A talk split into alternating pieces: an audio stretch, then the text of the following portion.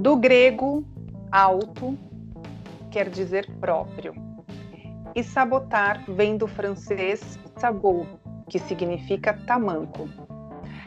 A palavra surgiu a partir da Revolução Industrial, que aparentemente se originou do ato dos trabalhadores grevistas e descontentes com a situação, é, jogavam intencionalmente os seus tamancos nas máquinas para causar danos e assim não seguirem com os trabalhos. Então, assim surgiu a palavra autossabotagem, que é a causa, que é causar danos a, a si próprio.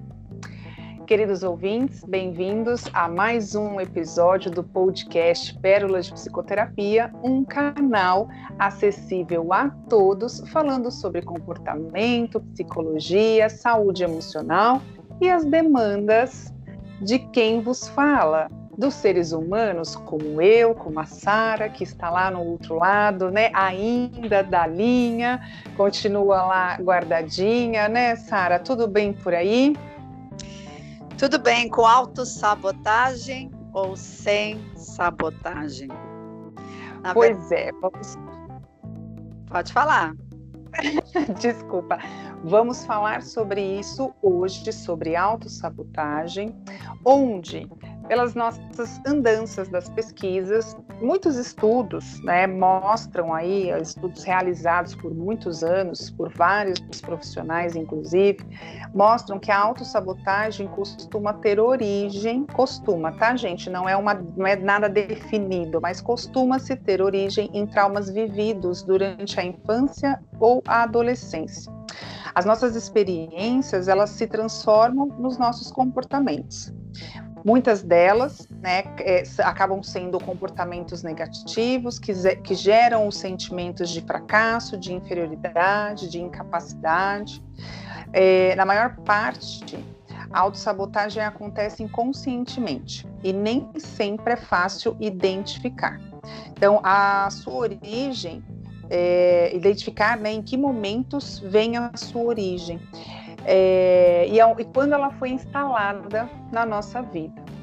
Então, nós vamos falar sobre autossabotagem, né, Sara? E muito mais que isso. Vamos entender o que realmente é essa palavra que muitos de nós utiliza não só nas terapias, nas sessões, como nas conversas de bar, nas trocas de conversa no transporte coletivo, nas reuniões familiares, ou até aqueles que leem, né, muitos o Google e dizem você está se auto-sabotando. Nós vamos falar sobre isso. Isso e tudo mais, né, Sara? Bola para você. É, na verdade, quando a gente estava pensando em falar sobre autossabotagem, né, a ideia era entender um pouco do que já foi trabalhado por aí, ler alguns artigos, entender como as pessoas direcionaram um pouco esse tema. É, conversando aqui antes da gravação, né, Vivi, a gente estava pensando como que a gente poderia ampliar a ideia de autossabotagem, porque autossabotagem está na boca do povo. Todo mundo, de alguma maneira, fala, ah, estou me autossabotando, virou moda. Né? Uhum. E o fato de todo mundo estar falando sobre autossabotagem não significa que eles deixam de praticar essa autossabotagem. Então, nossa intenção nesse sentido é ampliar a ideia de autossabotagem para uma coisa muito maior. Primeiro, eu acho que é importante, de uma maneira mais didática possível, a pessoa entender como funciona a mente humana, né? a psique como um todo. A autossabotagem na verdade, se a gente pensar, é quando a pessoa interfere negativamente contra a sua própria vida. Ou seja, tem ações para destruir possibilidades positivas de coisas bacanas que ela pode vir a ter. E tem a ver com crescimento, tem a ver com desenvolvimento. Né? Tem a ver com situações novas, porque o crescimento só vem e o desenvolvimento também quando você vai para o novo. E aí a autossabotagem entra, e a gente estava brincando com o mecanismo de defesa, que de alguma maneira nos sugere que está protegendo o indivíduo de alguma coisa que é inconsciente, por uma motivação inconsciente, que aí entra o nosso trabalho nas psicoterapias E aí entra a necessidade do indivíduo em buscar o tal famoso autoconhecimento. Porque o autoconhecimento não é saber dizer, decore salteado o número do seu RG, do seu CPF, se você é branco, é caucasiano, negro. É, não adianta você ter esses dados. O autoconhecimento é ir criar uma dialética, uma conversa entre aquilo que você sabe de você e aspectos que existem dentro de você e você desconhece. Por isso que muitos precisam de ajuda de alguém que é o profissional da área da psicoterapia para ajudar a estabelecer esse diálogo, entender o que vem de motivações inconscientes que a consciência não explica. E a autossabotagem é uma delas. A pessoa diz, mas eu queria tanto aquilo. E me parece né, que às vésperas de eu conquistar, ou no caminho de conquistar, eu mesmo cometi atitudes me sacaneando e evitando que eu pudesse fazer coisas nessa direção. Então, esse é o ponto.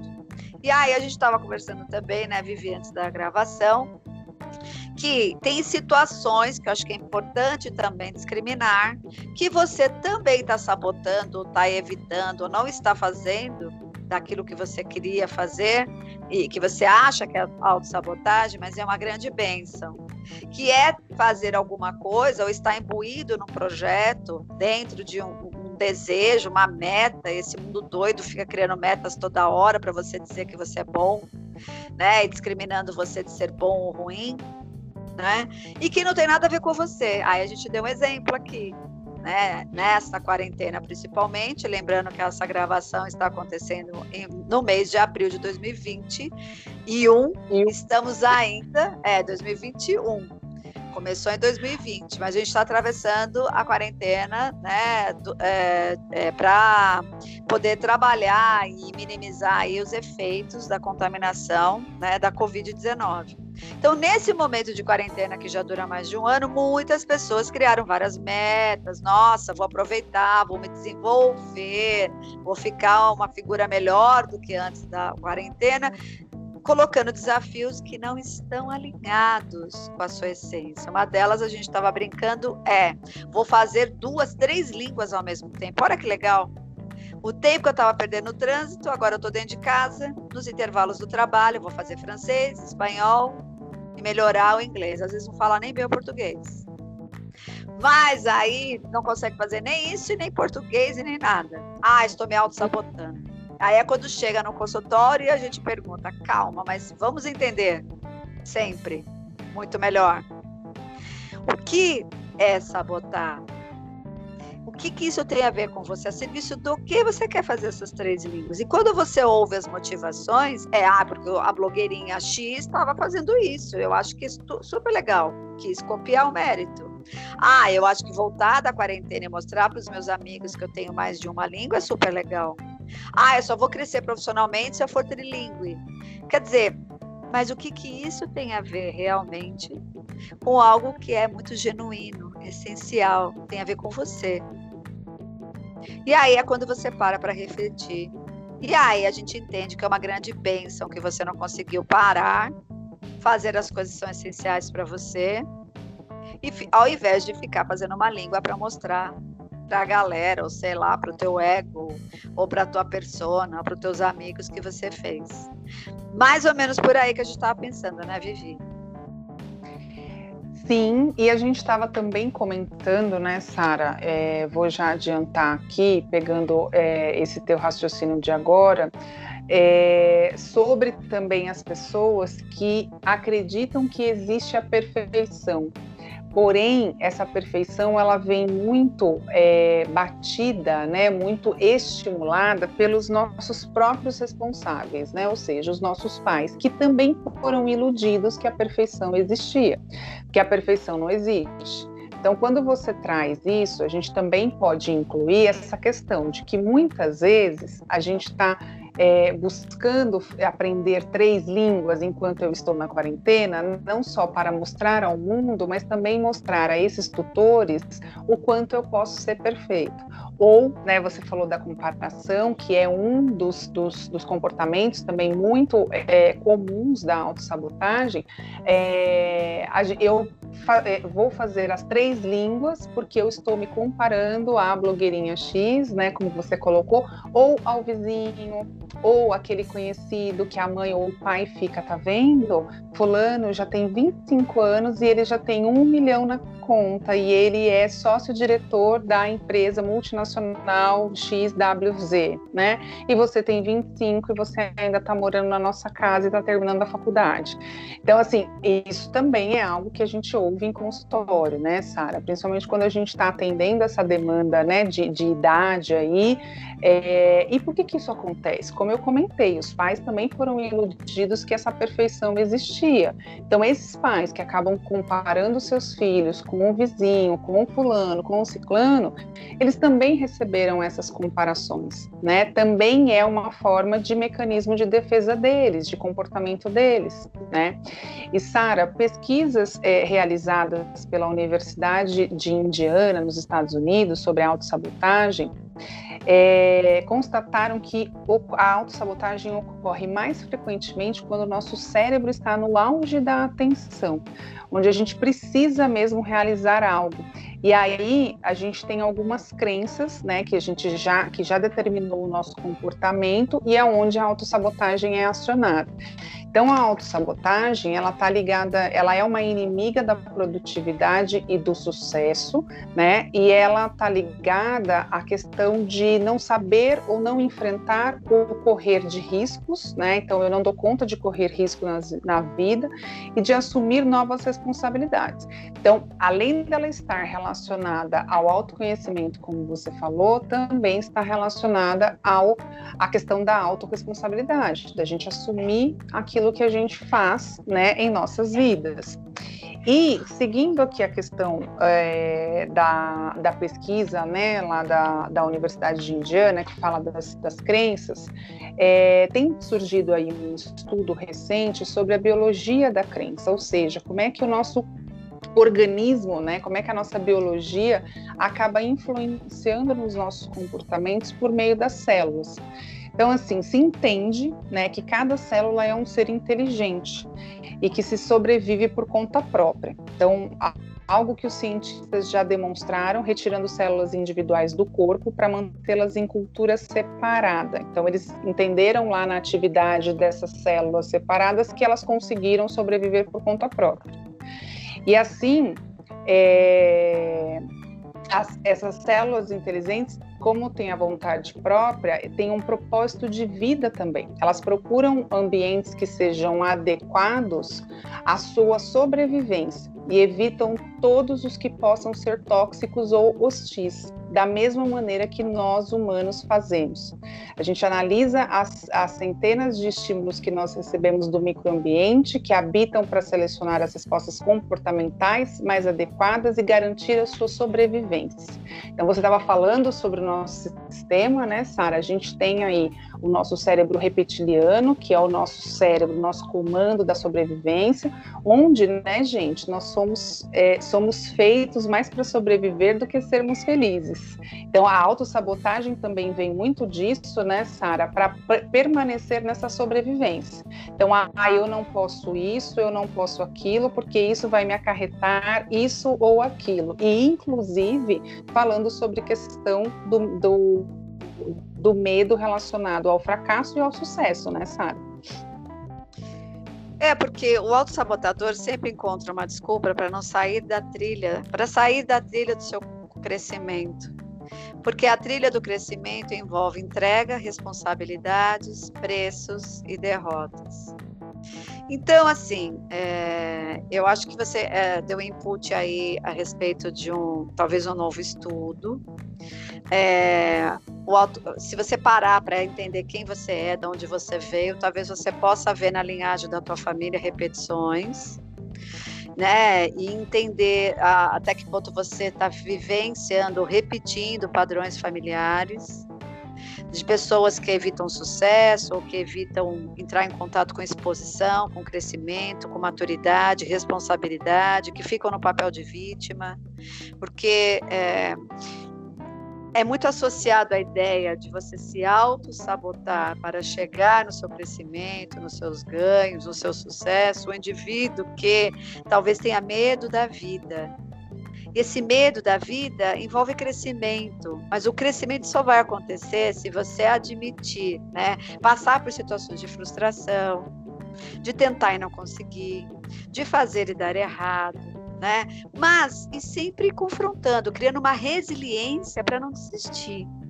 E aí as associações que vários pesquisadores do comportamento trazem é que a autossabotagem está ligada à imaturidade, talvez uma fantasia de que sempre vai vir alguém, um tutor, seja na infância ou na adolescência, a ideia né, de que o tutor vai ser os seus próprios pais e depois dos pais ele vai passar isso para as mãos de outra pessoa, normalmente numa relação conjugal, né, aonde a outra pessoa parece que ele atrai para ficar nesse papel garantindo que mesmo que ele não vá, que ele não cresça, que ele não se desenvolva, que ele não se torne autônomo, essa pessoa vai estar ali sempre abastecendo esse indivíduo de condições, e a gente diria até de uma certa forma, passando a mão na cabeça, para que ele continue na repetição. E ele não tem que fazer um movimento para sair dessa zona conhecida e repetitiva.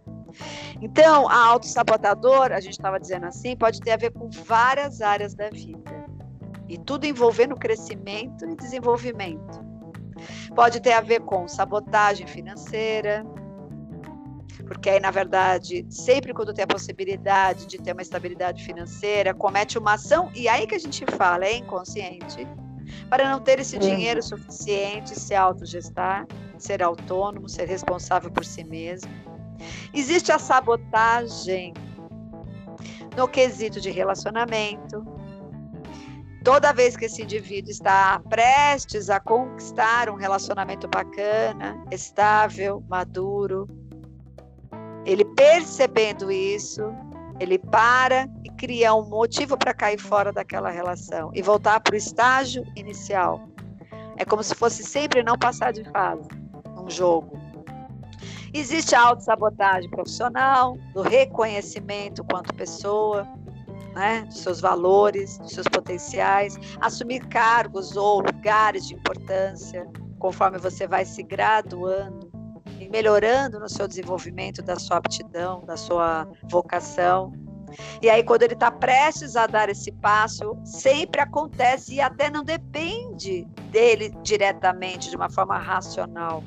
Né? Eu conheço uhum. vários casos, em 27 anos de carreira de, de terapeuta, de pessoas querendo chegar na terapia, era o pneu que furava, era um assalto, era perdi o caminho, perdi o ponto que eu tinha que descer da, na estação. E isso a gente começa a ampliar. É um ato falho? Sim, com certeza. Não queria que isso tivesse acontecido racionalmente. Mas inconscientemente, parece que fica essa condição que aí, se você parar para observar, são motivações inconscientes de não ir além. E tudo bem, não adianta a gente falar, ah, você não quer crescer, não adianta falar para razão e para consciência. Como que você não quer crescer? O interessante é fazer as pazes com isso, parar, sentar e falar, tá bom. Então existe algo dentro de, de mim que me impede, por várias razões situacionais, até minhas ações próprias, que na hora que eu estou prestes a conquistar alguma coisa, eu vou lá e alguma coisa acontece para naufragar tudo isso. Até pessoas que fazem dieta, né? É tão comum isso.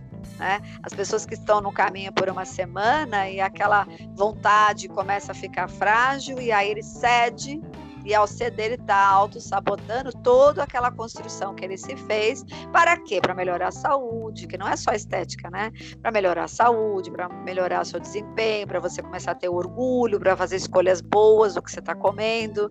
E aí ele volta para um estágio anterior, que sugere mais imaturidade. Porque, na verdade, esses desafios todos sugerem que você pode alcançar um estado de maturidade melhor.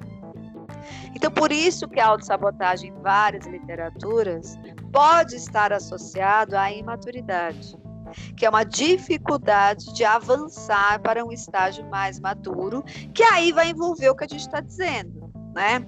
Responsabilidades, preços, frustrações, né? É, derrotas, até criando resiliência. É um indivíduo que não cria resiliência.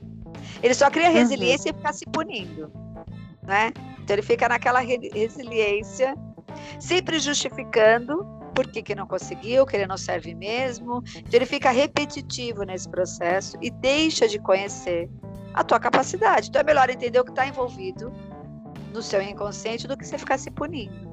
Porque a gente também já entendeu, né, Vivi, que ficar se punindo não te tira desse estágio. Muito pelo contrário, faz a manutenção para você se sentir mais desempoderado, fosse o caso, para transcender essa repetição e ir para o estágio superior, tipo, consigo hoje me alimentar melhor.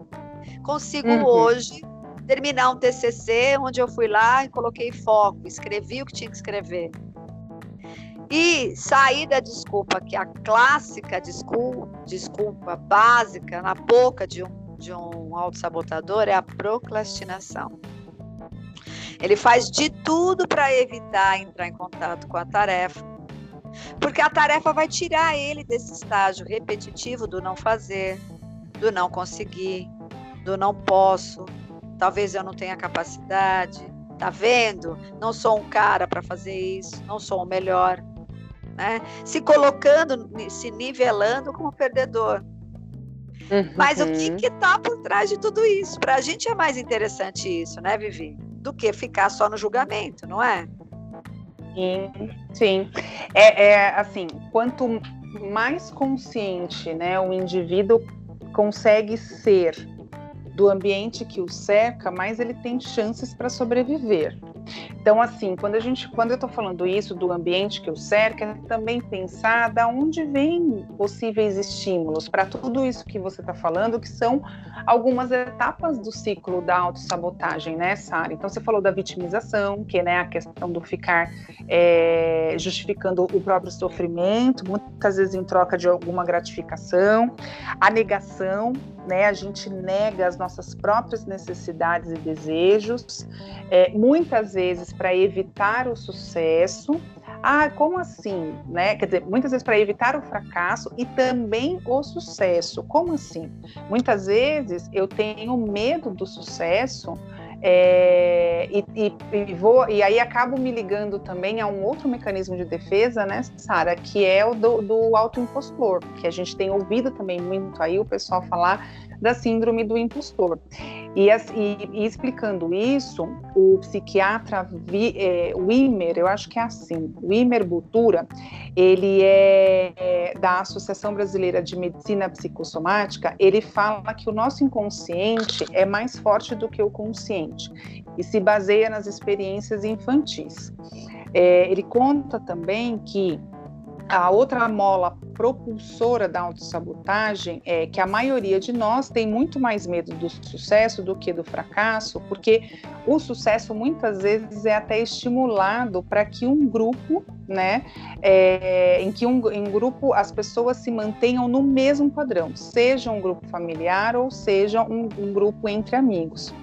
E o sucesso, ele não só se destoa, como ele também desperta inveja e joga luz sobre as derrotas ou frustrações alheias. Então, ou seja, né, quando a gente vai lá para essa questão da vitimização, da negação, da culpabilidade, né, da, de estar sempre se culpando, da procrastinação, tendo toda essa questão da incapacidade, eu também estou atrelando a, é, a algo que eu estou seguindo um padrão da minha ancestralidade. E aí, ancestralidade, como a gente já comentou aqui em alguns momentos, a partir dos meus pais para trás. Então, é como eu falei, comentei da questão da, da, ilusão da perfeição. Os nossos pais receberam essa ilusão da perfeição dos nossos avós, que também receberam dos nossos bisavós. E por isso a importância, né, Sara, desse caminho da, da sua própria trajetória, você realmente pegar a caneta da sua própria história e começar a reescrever ou começar a adaptar algumas partes, alguns capítulos do seu próprio livro da vida, porque é onde você vai fazer contato com a repetição desses padrões emocionais com esses padrões inconscientes que muitas vezes vêm do seu próprio ambiente, muitas vezes vêm dos seus próprios é, tutores, né? E traz toda essa é, esse peso onde você acaba se negligenciando, acaba não olhando para você e realmente tacando a tamanca na sua própria máquina para ela não dar conta de, de, de, dar o recado correto, né? É, ou o contrário, né? Se você vem também, se a gente pensar de uma ancestralidade onde é, a repetição se deu nos indivíduos que pouco confiaram em si, quando você vem com uma carga mais positiva e é capaz de realizar coisas que os seus ancestrais não realizaram, ela pode ter um, dois caminhos até bem interessantes. Um dele é você se sentir bem por isso e o outro simplesmente mal por isso, porque você vai transcender. Parece louco, parece incoerente, mas o inconsciente ele tem essas contradições, uhum. né? O indivíduo pode se sentir extremamente desconfortável, inconscientemente falando, de ir para um padrão, talvez de vida ou de conquistas, de qualquer coisa que seja, até de estudos, né? Meio de uma forma culposa, muito além do que a própria família de origem e ascendência não o teve. E isso, se a gente vai trabalhando às vezes em terapia, ele descobre, e não sabia, claro, porque não tem nada de racional, a psique não trabalha por questões racionais, objetivas e concretas, né? Senão seria uhum. fácil. A terapia trabalha a psique, porque a psique tem os valores próprios, né? Os caminhos próprios e uma coerência própria. O Jung sempre dizia, né? A serviço do que tudo isso está acontecendo, para que a gente justamente estude o fenômeno e não julgue o comportamento, porque no julgamento o inferno está cheio, teu amigo do bar vai te dar várias opiniões e está tudo certo. Mas quando você entra num trabalho profundo, que é esse que a gente se propõe, é, existe uma coerência no comportamento do autossabotador, que não é o melhor para a tua vida. Mas existe uma coerência nessa ação, existe um raciocínio que faz esse resultado. Muitas vezes você está agindo contra você mesmo, contra teu próprio potencial, porque transcender ou ir além para onde a sua família ainda não foi, pode estar gerando um conflito interno muito maior do que você não está percebendo. A única coisa que você consegue enxergar é que na hora H você está fazendo comportamentos, né, para ver se você aborta aquele sucesso, ou aquela conquista, ou aquele estágio que você pode alcançar. É muito clássico isso, né? Pessoas às vezes que vão se diferenciar muito do núcleo familiar, né, vão ter possibilidades de vida muito diferentes. Eles podem até ir, mas eles vão hesitantes às vezes. Não quer dizer que é com todo mundo, tá, gente? Como eu falei, são duas possibilidades grandes. Uma satisfação muito grande, carregada de um orgulho familiar que acompanha. Mas, por outro lado, estranhamente falando, não dá para a gente explicar isso racionalmente, um estranhamento muito grande por parte da família, né? Esse indivíduo se sente sozinho, traindo né? Toda uhum. essa perspectiva que todos tinham para eles e bem desconfortável de fazer esse caminho. E aí é quando entram as sabotagens financeiras, às vezes a procrastinação para não conseguir aquela promoção que vai levar ele para um lugar bacana da vida, de um relacionamento, relacionamentos também. Quantos relacionamentos, né, vindo de famílias desagregadas, relacionamentos disfuncionais, pode acontecer de você estar tá sabotando um relacionamento saudável porque você vai destoar e você vai transgredir aquele padrão familiar que vem te acompanhando há muito tempo. E aí há um desconforto. Mas você não entende porque algo tão bacana na tua vida você sabota. Vamos para terapia, vamos ouvir o que está vindo aí, né? Vamos ouvir esses sonhos, vamos voltar no contexto das estruturas familiares. É muito comum hoje, eu acho que isso atrapalha bastante, viver as pessoas não saberem das histórias dos seus ancestrais não saber o que aconteceu com a sua avó, saber de onde ela veio, do seu avô, tanto por parte de pai como por parte de mãe, quem eram os pais dos seus avós, qual é a repetição que se sucede? E aonde você é, né, é, no, no, na fila desse, desse processo. O que você está, de alguma maneira ou não, né? É, atualizando isso na tua história de vida. E aí, quando você para e observa, talvez botando a luz da consciência, você tem mais ferramentas e recursos para poder lidar com isso. Então, acho que tem essas duas possibilidades mesmo. essa de ter sido muito cobrado e a, mais comum que a gente escuta. Eu tenho que ser tão perfeito que eu tenho tanta, tanta preocupação e tanto, tanta carga, tanta pressão para não desenvolver essas expectativas que eu procrastino, eu fico doente, eu não aceito promoção, né? Eu vejo aquele homem bonito vindo na minha direção, falo não, só pode ser com outra pessoa, não é comigo, né? Aquele cara que tá tudo de bom, né? Não tem o Hilbert que é o, o eleito pela moçada, né? A projeção é. do homem ideal o Hilbert se separou e quer casar comigo. A pessoa vai fugir. Falar, não, existe algum problema. Brincadeiras à parte, porque ele deve ser bem idealizado, na verdade, né? Mas eu estou trabalhando com ícones imaginários para a gente entender um pouquinho, né? Que você muitas vezes está agindo por mecanismos de defesa para não entrar em contato com questões que são muito doloridas, dolorosas, penosas. E às vezes você faz o caminho contrário né? Se colocando às vezes atrás daquela possibilidade, aquém daquela condição, porque também a gente não pode negar uma coisa para você refletir aí, né? Que está ouvindo o podcast, também muitas vezes você vai transgredir um processo que não existe na linhagem familiar, que é o que você chama dessa possibilidade de memória celular que está no teu corpo, na tua veia, no, né, na tua percepção, nos teus valores, e, que, e transgredir isso requer medo. Por quê? Porque você vai ser o primeiro a cruzar a linha, muitas vezes, de uma situação saudável, do qual a sua ancestralidade há muitas gerações não o faz. Você fazendo todo esse caminho, né, me fez lembrar muito do complexo de Jonas, né, onde a gente isso, tem lá isso onde a gente tem na passagem bíblica, né, gente, estudem a Bíblia, viu? a Bíblia é um dos livros mais inteligentes que existe. Lá a gente pega muita coisa. Existe uma passagem lá de Jonas, para quem já leu, para quem né, tem esse costume da leitura bíblica, onde ele ele está dormindo, está lá deitado e aí ele ouve né, a voz que é, que é de Deus falando para ele acordar e levantar e ir para Nínive, que é uma que cidade que está. né, Vivi? Que são as metáforas. Isso, são as a Bíblia, para quem não né? entende, né? falar, é quem, fala, quem é o cara que ouve a voz de Deus. Então, são metáforas para falar como é a relação psíquica que que estabelece desde então, desde que existe no planeta, né? Então, para as pessoas Quando entenderem gente... o mito. É, quando a gente olha nessa, nessa questão da análise, né, pensando aí na psique, pensando na psicologia, são, são as metáforas, são os mitos. Então ele ouve lá essa voz e fala ele tem que ir para Nínive, que é uma cidade que é, é, como se fosse inimiga do povo de Jonas, né? E aí ele precisa ir para fazer é, é, algumas conversões lá com esse povo, levar algumas mensagens, né, desse, desse Deus, dessa voz que ele está ouvindo.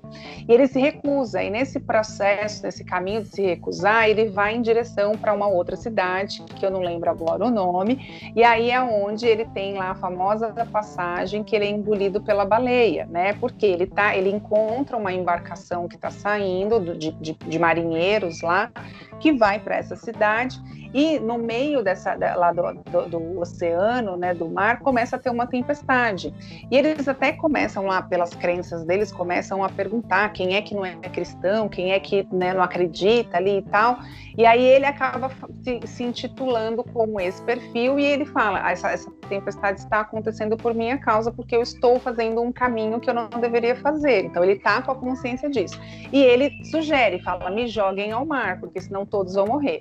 Na hora que ele é jogado jogado ao mar, ele é engolido pela baleia. E lá, no cantinho do pensamento, dentro da baleia, ele vai é, é, realmente se dar conta da missão dele. E aí, quando ele vai para Nínive, ele entende né, que ele chega lá e vai fazer a missão que ele recebeu e que ele, enfim, acreditou ele entendeu que a resistência dele de ir para Nínive estava indo contrária ao que ele recebeu de, de eh, educação, de crenças vinda dos pais. Então, ele literalmente teve esse medo, né, Sara, de realmente não ser, de ser o filho preterido, de não ser o filho que estava atendendo às expectativas dos pais, principalmente dentro daquilo que os pais a vida inteira é, é, passaram para ele enquanto educação, enquanto valores.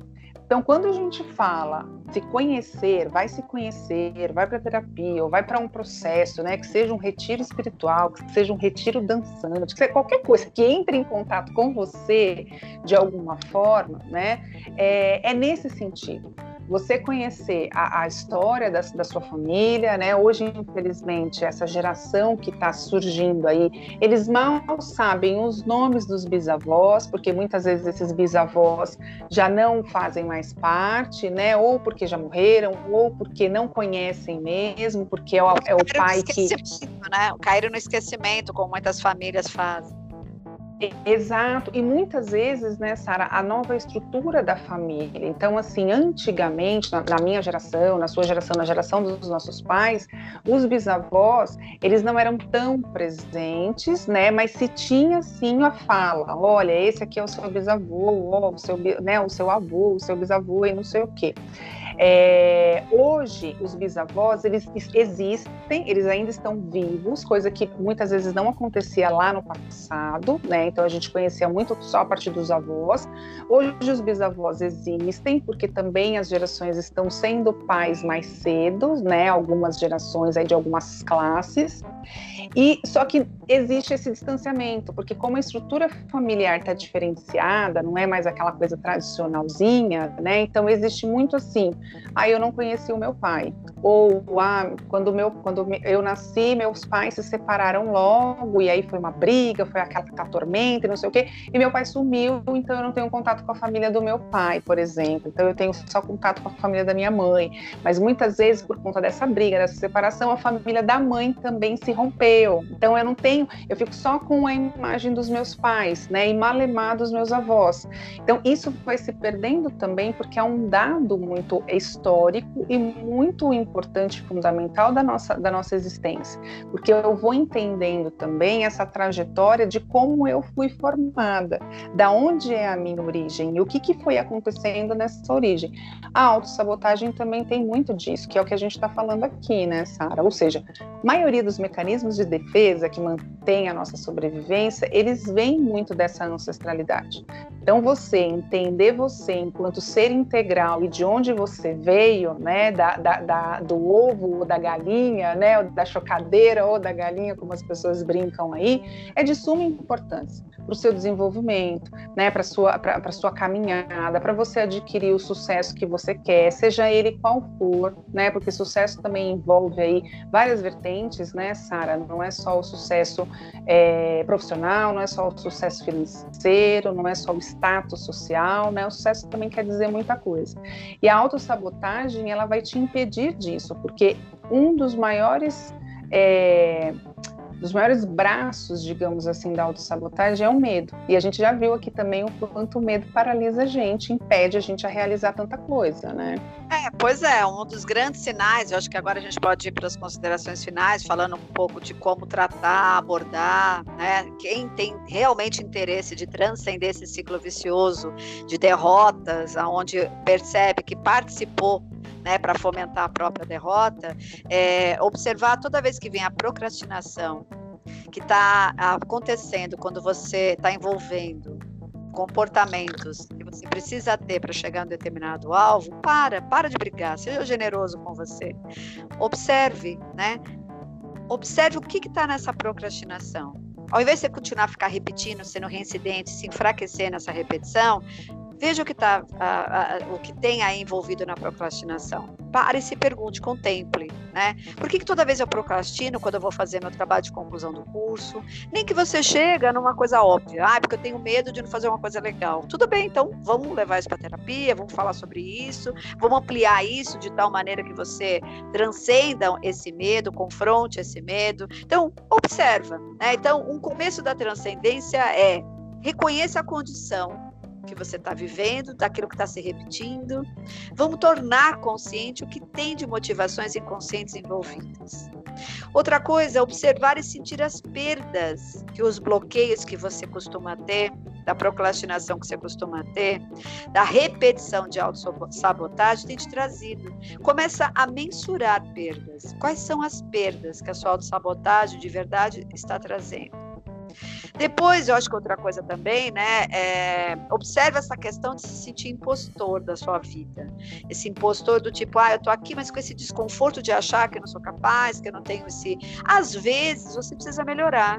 Eu também eu acho que eu tenho que dizer isso, sabe, Vivi? Porque assim, eu ouvi uhum. muitos, muitas palestras, muitos artigos, ai, ah, se as pessoas não gostarem do seu trabalho, isso é problema deles. Às vezes não tá bom.